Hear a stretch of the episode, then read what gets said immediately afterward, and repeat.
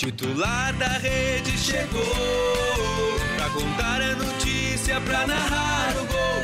Titular da rede chegou pra contar a notícia, pra narrar o gol. Se tem jogo na baixada com o titular eu vou. Na pelada com os amigos titular eu sou. Se tem gol no periquito com o titular eu vou. Na torcida do meu time titular eu sou. Chegou pra contar a notícia, pra narrar o gol. Titular da rede chegou pra contar a notícia, pra narrar o gol. Olá, está de volta o seu titular da rede, um programa de debates esportivos aqui da Rádio Web UFN. Sempre lembrando que o titular da rede é um programa laboratorial acompanhado e supervisionado pela professora e jornalista Carla Torres e produzido pelos acadêmicos de jornalismo da Universidade Franciscana aqui da cidade de Santa Maria. Estamos gravando esse podcast, né, o programa, enfim, no dia 21 de julho, né, para ser veiculado na quarta-feira. Quarta-feira que tem Grenal, mas antes de mais nada eu vou apresentar aqui quem está na bancada virtual comigo, já que estamos cada um em sua residência devido à pandemia do coronavírus. Está comigo na bancada virtual Jean Marco de Vargas. Satisfação em revê-lo, mesmo que virtualmente, meu amigo. Salve, salve, Alan, salve, salve ao público que nos acompanha nesta retomada do, titular da rede, versão de casa aí, a cada dia nos adaptando a essa situação em que estamos vivendo, mas sempre visando a transparência e o compartilhamento de informações esportivas com você, nosso telespectador. Dizer também que estava com uma saudades muito grande de poder gravar né, esse programa, mesmo à distância, e especificamente também de vocês, colegas, você, Alan, saudades imensas, e espero que esteja tudo bem por aí. Tudo ótimo, graças a Deus, estamos com saúde, é isso aí que, que importa num momento como esse, né, Gia? E então, lembrando, né, que nós temos a supervisão da nossa professora e jornalista Carla Torres, a quem já deixamos o nosso cumprimento. E hoje na central técnica, este que vos fala, Alan Carrion, né? E então, é, lembrando, né, lembrando não, começando o nosso programa de hoje, é, voltou o futebol no Rio Grande do Sul, na verdade, voltará. Ainda não aconteceu a partida e vai voltar em grande estilo, não é, Gia? Vamos começar o nosso, recomeçar o nosso campeonato gaúcho, né? Em grande estilo com um clássico Grenal. Clássico Grenal que vem depois daquele clássico conturbado na, na Libertadores da América, um, o último jogo com torcida no estado do Rio Grande do Sul, né? Depois ali em março também tivemos os jogos, os últimos jogos do Gauchão do Internacional e do Grêmio, Vitória do Grêmio de virada por 3 a 2 contra o São Luís na Arena e o Internacional que venceu o São José no estádio Passo da Areia por 4 a 1. Então, depois desse jogo aí, ficamos praticamente quatro meses sem futebol no estado do Rio Grande do Sul. Vemos que o futebol já voltou é, em algumas localidades do mundo, né? Tendo aí já o título antecipado do Liverpool, campeão inglês. Temos aí o Bayern também, que foi campeão alemão, Bayern de Munique, campeão alemão de forma antecipada. E agora já, já foi confirmado já, o, o campeão espanhol como Real Madrid ou ainda tem partidas a se resolver? Não, o Real Madrid já foi eleito campeão da temporada 2020-2021 com algumas partidas de antecedência, mas até o momento já foram encerrados os jogos na último, última partida do Real Madrid, depois de uma série de vitórias, acabou empatando com o Leganés em 2 a 2 mas já, já consagrava-se campeão com antecedência, com uma ou duas partidas de antecedência o engraçado e a curiosidade, né, que talvez esse tenha sido o campeonato mais é, acirrado que a gente viu aí quando, na, na, volta do futebol, porque o Barcelona estava na frente do, do Real Madrid e Real, é, até a pausa do por conta da, da pandemia, uhum. e na volta aí do futebol, o, o Real Madrid ultrapassou o Barcelona e se sagrou campeão espanhol.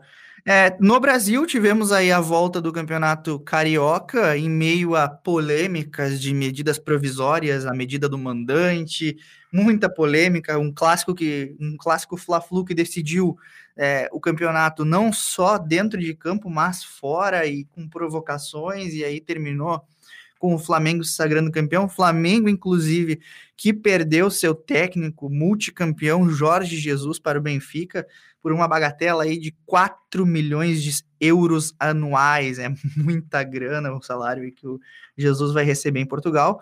Flamengo que agora está sem técnico.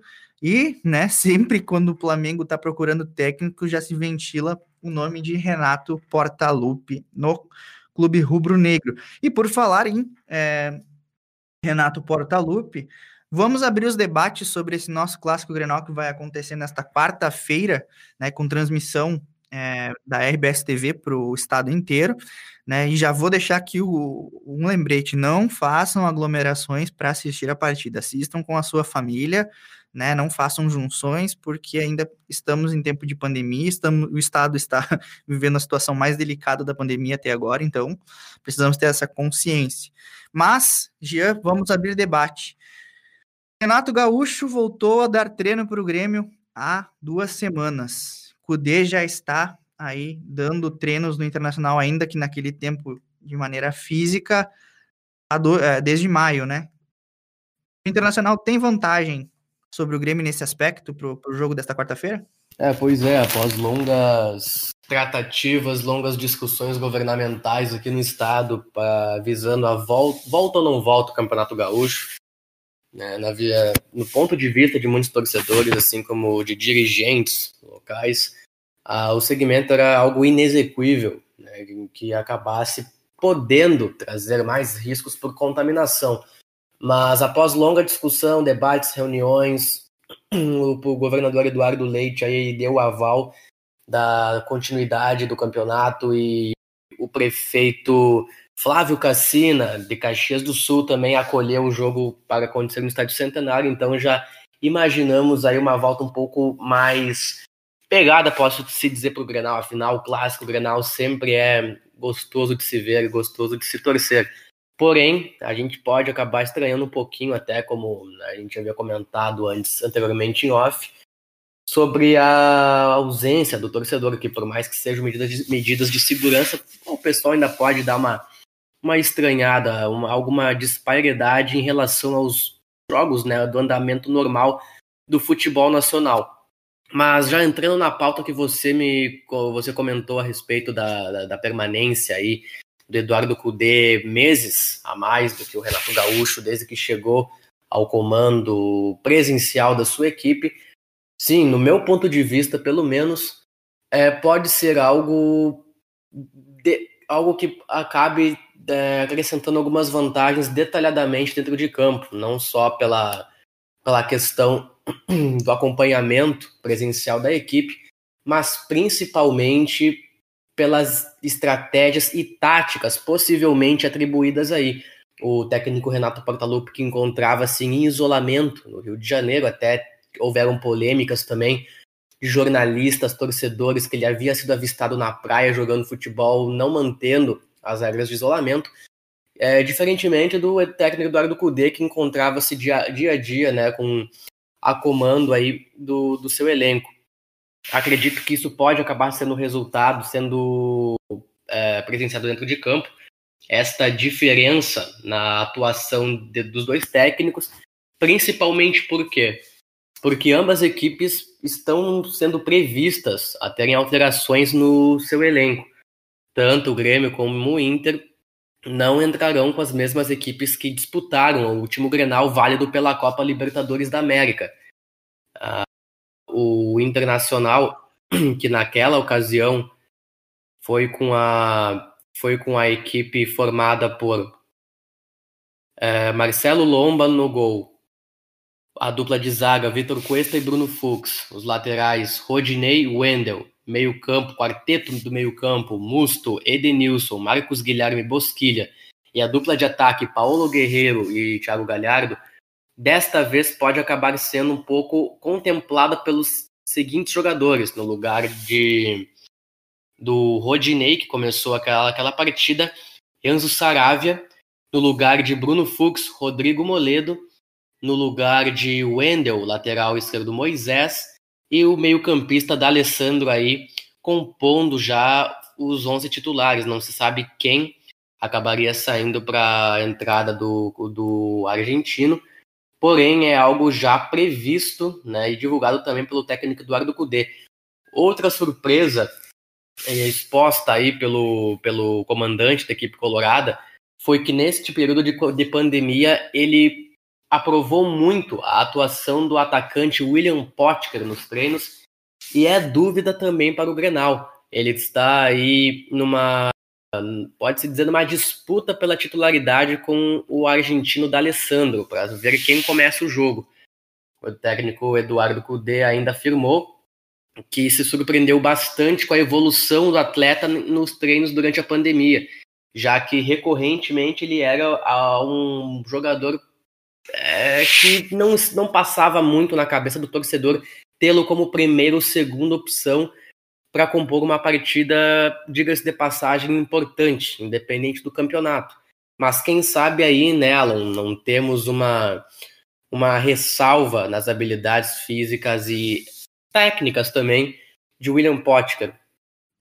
Pois é, é retomando um pouquinho o, o, nosso debate a respeito do, dos técnicos, assim, para dar um pouco da, da, da, minha opinião e do, da minha visão, eu acredito que não haja assim uma vantagem é, para o internacional em termos do CUDE estar aí desde maio por, do, por duas razões. A primeira, é, menos óbvia, digamos assim, que é o internacional estava fazendo treinos apenas físicos, né? Quando retomou o retomaram, na verdade, os, os treinos coletivos, os rachões, treinos táticos, enfim, é, com bola, o Renato Gaúcho já estava né, é, com, acompanhando o elenco do Grêmio, então acredito que por conta disso não haja aí uma, uma vantagem pro, pro tricolor, pro, desculpa, pro, pro Colorado é, nesse Grenal, né? Sem contar também, né, já o segundo ponto, que para mim já é mais é, já é uma obviedade, o Renato Gaúcho é o treinador mais longevo aí, né, do futebol brasileiro, né? Ele tá com o Grêmio desde 2016, né, no segundo semestre de 2016, e, e sabe como sabe como, como que funciona, os jogadores conhecem o Renato, sabem como que devem desenvolver o futebol, é, mesmo depois desse tempo de pandemia, então não vejo aí uma vantagem é, tática, uma vantagem técnica é, a respeito disso. Gia, eu vou até trazer aqui algumas opiniões, né? Existem alguns nossos ouvintes já querem, já, já, já estão antecipando, estão participando conosco. E o gremista Diogo Alisson fala que o Renato tem um trabalho mais longo e assiste, né, dele, eh, e o assistente dele, que conhece todos os métodos, já estava acompanhando. Então, ele não crê que haja vantagens para o tricolor. E tem um áudio aqui que eu recebi, né, do torcedor aqui do Colorado, Said Yasser. Vou mandar aqui, botar aqui para nós ouvirmos. Eu acho que o Inter teve vantagem nessa parada porque o treinador recém-chegado não teve tempo de treinar e de conhecer o, o elenco. Então essa parada para o Inter foi, foi benéfica porque hum, ele conseguiu se adaptar e conhecer mais o, o elenco do Inter. Então, esse foi o recado aí do nosso é, ouvinte, sair de Acer, e o recado também né, via WhatsApp aí do Diogo Alisson. Agradecemos as contribuições. O que, que tu tens a falar aí, Gia? Tu concorda com os nossos ouvintes? É, o Internacional tem vantagem aí, como disse o, o, Said, ou tu fica na opinião do Diogo, por exemplo, que foi bom, mas não tem vantagem? Eu acredito que eu compartilho do, com a opinião do, do Said em função de que o técnico Eduardo Cudê chegou né, esse ano ao comando colorado, adaptando um pouco mais com a equipe. Óbvio que concordo também com a, o ponto que o Diogo coloca, que pelo, pelo, pelo motivo de Renato ser um dos treinadores aí de altitude mais longínqua possível no futebol brasileiro, já tenha grande conhecimento da sua equipe e da, e da maneira de jogar mas não creio que tenha sido uma desvantagem para o Grêmio, mas uma possível sobreposição ao Internacional no quesito de estratégias e armação tática para o jogo. E como havia falado pela própria, pelas próprias alterações do elenco que começará a partida em ambas as equipes, pelo menos na parte do Grêmio, acredito que seria interessante o técnico Renato Portaluppi se fazer presente para desenvolver o hábito coletivo, novamente, entre atletas que nos últimos jogos não estavam mais entrosados. Assim como a gente havia falado, inclusive, do, do Internacional, que agora pode contar com o retorno de William Potker, é, que já era um atleta desacreditado por parte do torcedor e vem ganhando aí, pelo, pelas palavras do Eduardo Cudê, uma nova oportunidade, quem sabe, nos próximos jogos. Pelo Grêmio também não é diferente. É, né? Se formos pegar a escalação do, do último Grenal pela Libertadores, ou a equipe que começou com Vanderlei, Caio Henrique e Vitor Ferraz nas laterais, Victor, é, David Braz e Jeromel na zaga, o trio meio-campista Matheus Henrique, Lucas Silva e Maicon, e o trio de ataque Everton Cebolinha, Alisson e Diego Souza. Desta vez poderá contar com algumas alterações. O retorno parcial de Walter Kahneman na zaga, substituindo David Braz, que é a normalidade da dupla titular, Jeromel e Kahneman. O Bruno Cortes, que já estava sendo utilizado como reserva do Caio Henrique, volta à titularidade do Grêmio. A gente sabe que a nível técnico o Cortes está abaixo do Caio Henrique e pode acabar sendo aí uma, uma dando um pouco mais de dificuldades para o sistema ofensivo do Grêmio, embora seja um atleta que consiga defender bem. Jean-Pierre também aí entrando no lugar de Lucas Silva. É a Jean-Pierre para mim é principal, é a novidade principal do Grêmio, é o jogador, é o expoente técnico do Grêmio hoje, né? É, é quem é quem pode resolver o Grenal. E Jean, né? É, como já, já colocamos nossas opiniões a respeito da vantagem e da desvantagem a respeito dos treinadores, eu te faço mais uma pergunta, mais uma provocação, que é a seguinte: quem entra mais pressionado para vencer esse clássico, Gia? Grêmio, que não perde grenais a, a, oito, a sete jogos, né? São três vitórias e quatro empates, com apenas um gol sofrido, ou o Internacional? Eu acho que essa contextualização já responde, né? É, olha, eu acredito que ambas terão uma, uma certa pressão para entrar em campo. Acredito que fator Grenal, o Inter acabe mais pressionado para uh, adquirir o resultado positivo justamente pelo tempo sem, sem ganhar Grenais, embora a gente saiba que a equipe colorada sempre demonstra muito perigo contra o Grêmio, quando seu maior rival, quando se trata de um clássico independente né, do campeonato, a gente pôde ver isso na Libertadores, um Grenal em que, em plena arena, as chances mais claras de gol foram coloradas. E nesse quesito, no fator Grenal, vitória, né, retrospecto é, aclamado pela torcida, acredito que o Internacional seja a equipe aí com maior exigência da vitória. Uh, mas, por, por outro lado, o Grêmio também, de certo modo, entra um pouco mais pressionado. Acredito até que a pandemia é, tenha aliviado um pouco os ânimos, mas essa, é, esse impulso né, é, alavancado aí ao tricolor se dá o motivo de que não só, acredito eu, pelo empate pela Libertadores, que era um, um Grenal que é, de certo modo, era muito é, esperado que o Grêmio pudesse sair com resultado positivo, mas principalmente pela derrota, que eu acredito que dou ainda um pouco pelo Caxias na final do Gauchão, aquele turno em que o Grêmio eliminou a equipe colorada no, na semifinal. Acredito, não digo acredito, é, é visível que era o time que uh, daria maior dificuldade ao Grêmio e acabou aí perdendo a final um gauchão que já se encontrava, se ganha por grande parte dos torcedores, embora a gente saiba que né, em 90 minutos não existe é, adversário a se subestimar. Mas nesse fator, Alan, eu acredito que mais assim possa ser dito que a pressão está do lado colorado. Exatamente. Eu concordo em gênero, número e grau contigo. Né? O Internacional está aí, é, desde a última vitória do Internacional em Clássico Grenais foi né, aquele Grenal de 1 a 0 no Campeonato Brasileiro de 2018, gol de cabeça de Edenilson. E no Campeonato Brasileiro de 2019, o, em 2019 o único gol, e 2019 e, e 20, né, nesses dois anos aí, o único gol marcado pelo Internacional foi contra do Paulo Miranda, então o Internacional vem muito, muito pressionado é, por uma vitória nesse clássico Grenal. Esteve muito perto, né, na, na minha opinião, esteve muito perto de de vencer o Grenal é, 424, que foi o do, da Libertadores, né? Acredito que teve as melhores chances, bola na trave, é, o Bosquilha perdendo gols na frente do goleiro, né?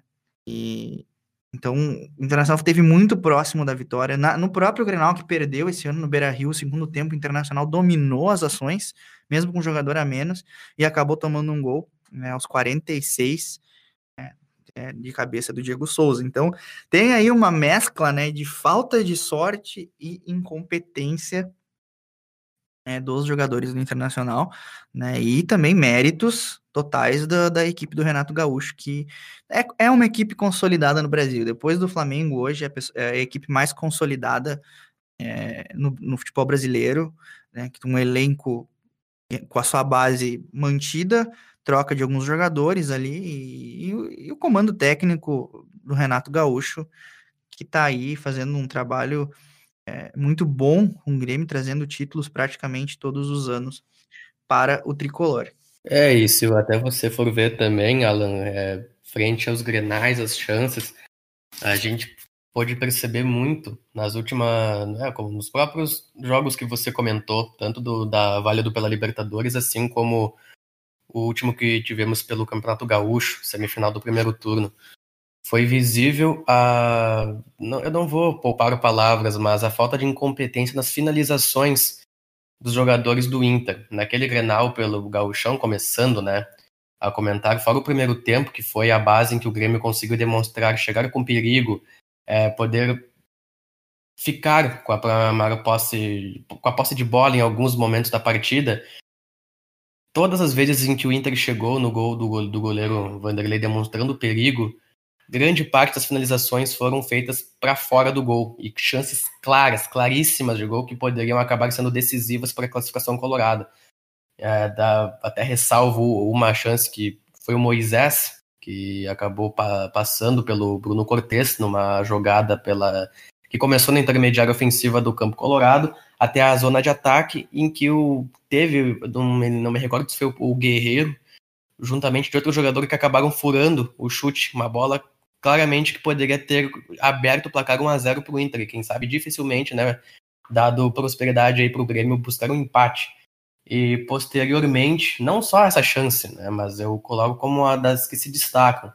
E posteriormente na Libertadores, além da partida excepcional que o Inter fez, para mim o cara do jogo do Inter, da, da partida também foi o Edenilson, que moveu o time com o motor frontal, uh, a ponto né, de demonstrar os perigos ofensivos, acabou pecando novamente nas finalizações, por mais que essas tenham é, ido em direção ao gol, acabaram ficando na trave, duas chances cara a cara com o goleiro Vanderlei, que a bola olha por pouco nela. Você mesmo que, se for contextualizar essa, essa informação, nossa.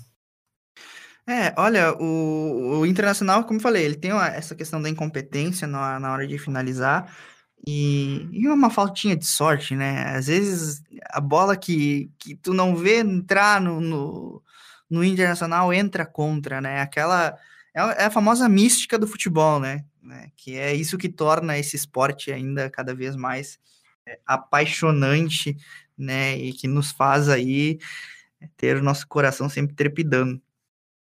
E Jean, né? Antes da gente é, finalizar aí o, o, esse nosso assunto Grenal, queria te perguntar se tem algum favorito para esse jogo. Tu acredita que algum, alguma das duas equipes aí tem um certo favoritismo, chega com mais confiança que a outra? Como é que, como é que tu vê essa questão aí do futebol pós-pandemia entre Grêmio e Internacional? Olha, eu era um defensor da, da, da frase clássico não tem favorito, mas a gente sabe que independente do momento de vivenciado por cada clube, sempre uma equipe acaba ganhando vantagem sobre a outra.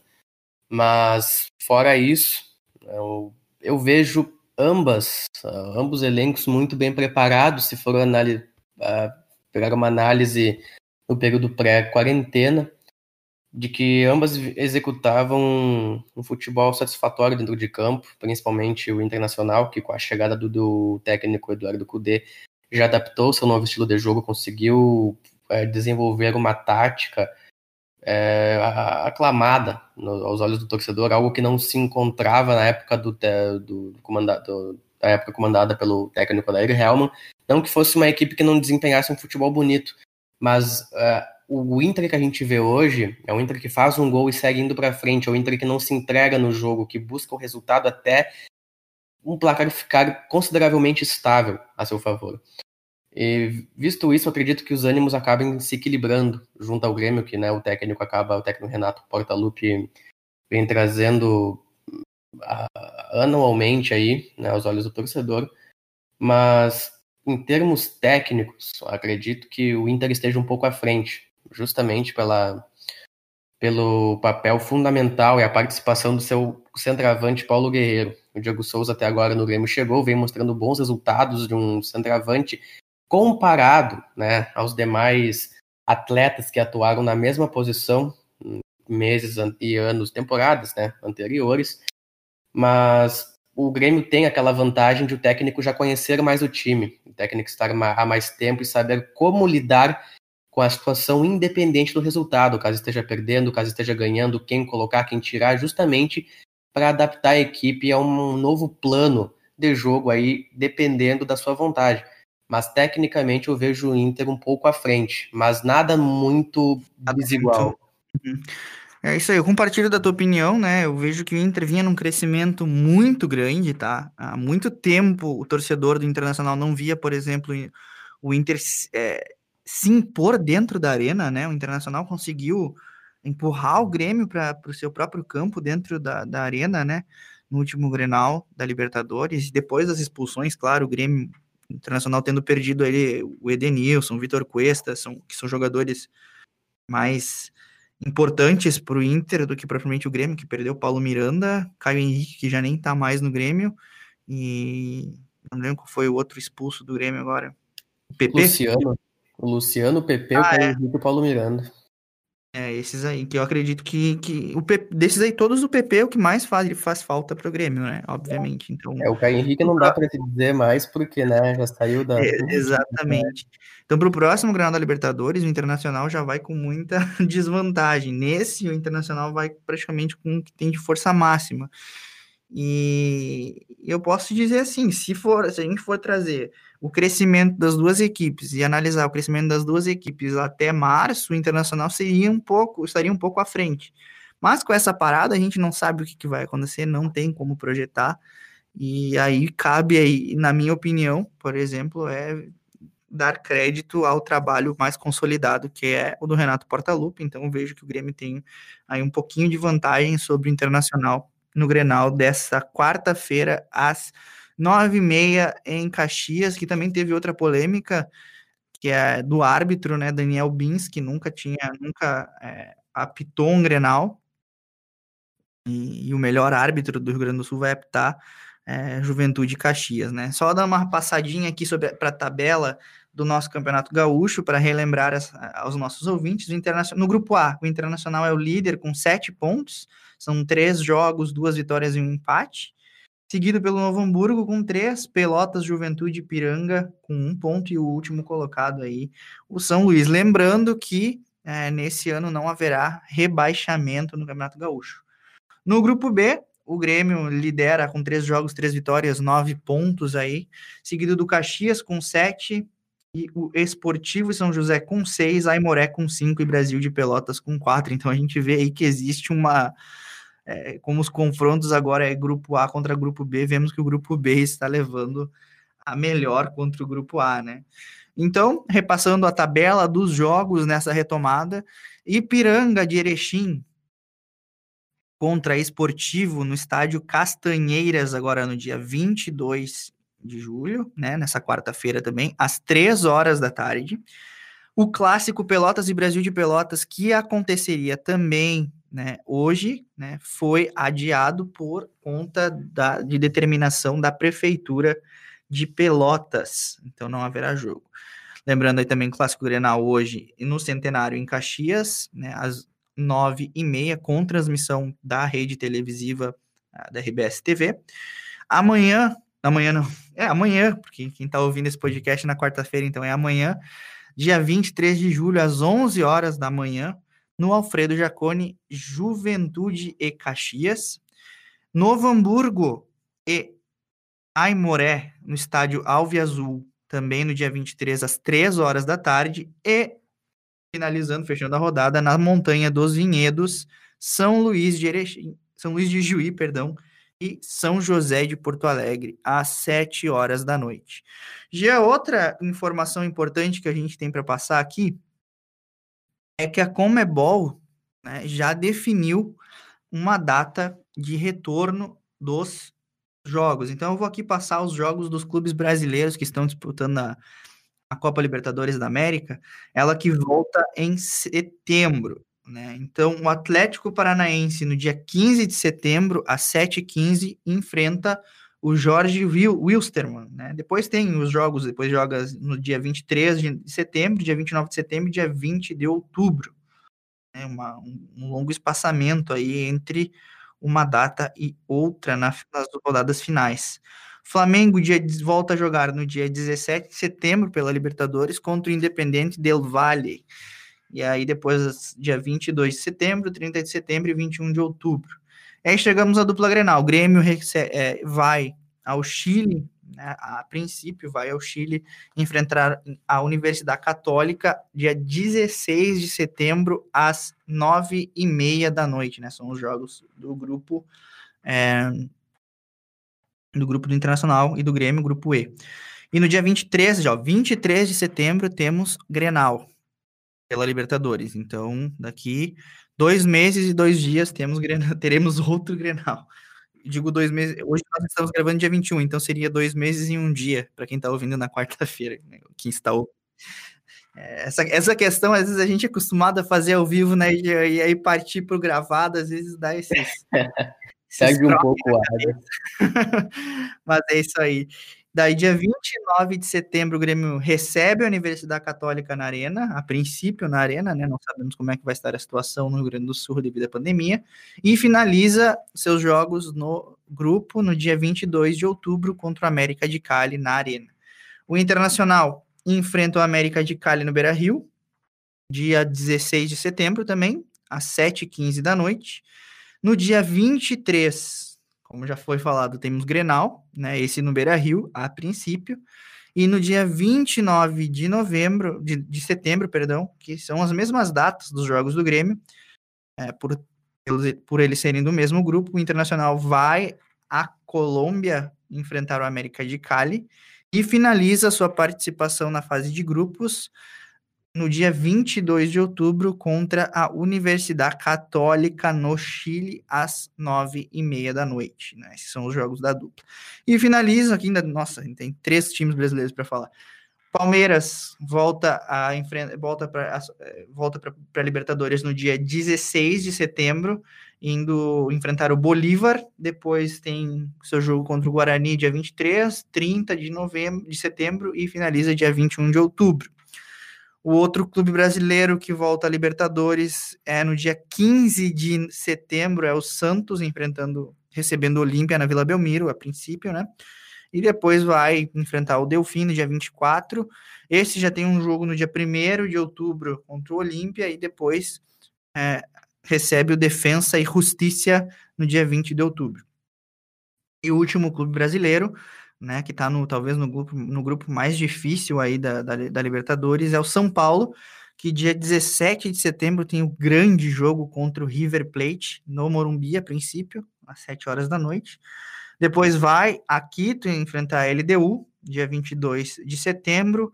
No dia 30 de setembro tem a volta, né, a volta do jogo entre River Plate e São Paulo, aí a princípio no Estádio Monumental na Argentina, e finaliza sua participação no grupo é, na fase de grupos no dia 20 de outubro, recebendo o Binacional no Morumbi. Essa aí é a tabela até o momento, né? A gente não sabe o que vai acontecer da volta da Copa Libertadores da América, Gianmarco de Vargas. É, e para complementar também, a CBF definiu um possível retorno do Campeonato Brasileiro ainda no dia 9 de agosto, data em que abrangeria todas as partidas válidas pela primeira jornada né, do Campeonato Nacional, que se não mudar e permanecer da maneira com que está pré-definida, é, ocorrerão os jogos da dupla Grenal. O Inter vai até Curitiba enfrentar justamente a equipe do Curitiba às 16 horas do domingo, dia 9 de agosto.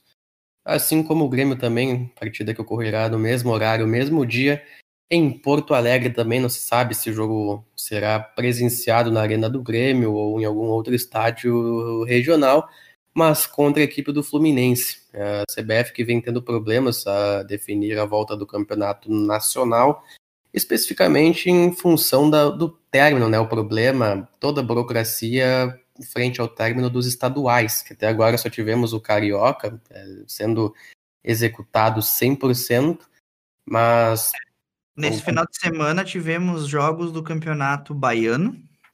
Isso. E do Campeonato. Não sei se é. Deixa eu ver aqui para te dizer. O Campeonato Baiano voltou, se não me engano, tá? E teve uma, uma outro campeonato que foi o Nordestino, né? Deixa eu ver só que como, qual é o nome do campeonato.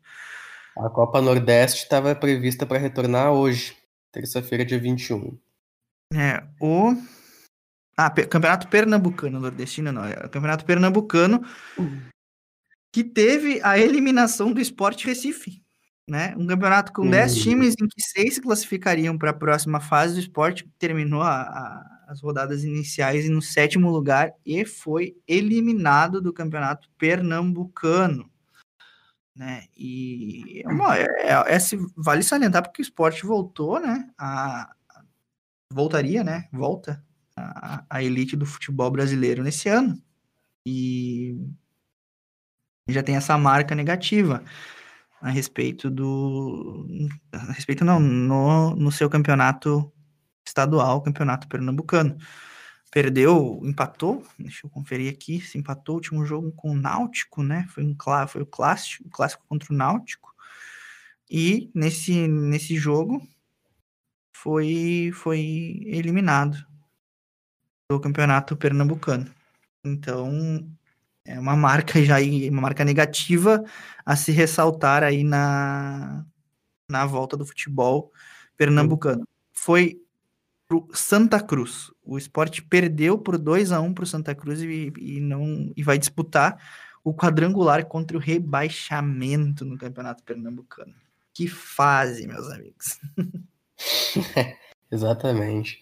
Coisa que só a quarentena proporciona. O esporte, um dos mais consagrados e tradicionais equipes a se chegar sempre nas entre os quatro finalistas do campeonato pernambucano aí, né? Quem diria, mundo dá voltas. Exatamente. Então agora aí já temos quase uma hora de programa, chegou a hora de dar tchau, como diriam os Teletubbies. é, e agradecer aí a participação de você que nos acompanha.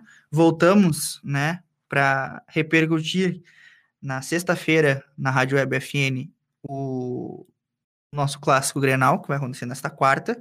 Né? Você pode acompanhar o podcast nas plataformas de streaming, né? em especial o Spotify, né? no Spotify da Rádio Web UFN.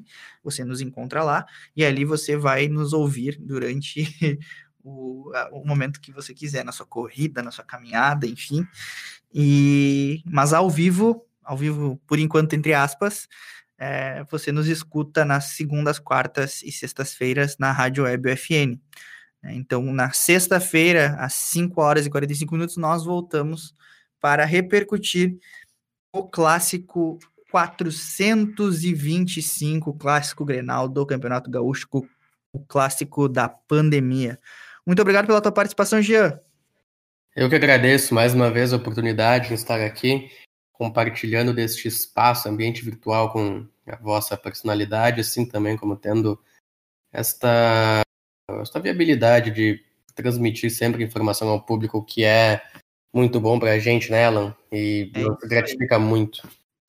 Então, também já deixando nosso agradecimento à professora e jornalista Carla Torres, que supervisiona esse programa, e ao nosso amigo Clenilson Oliveira, que nos auxilia sempre na técnica deste programa. Nós voltamos na sexta-feira, 5 horas e 45 minutos, para repercutir o Clássico Grenal. E você pode nos acompanhar nas plataformas de streaming, no Spotify também.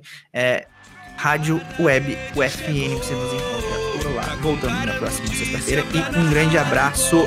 Tchau. notícia pra narrar o gol.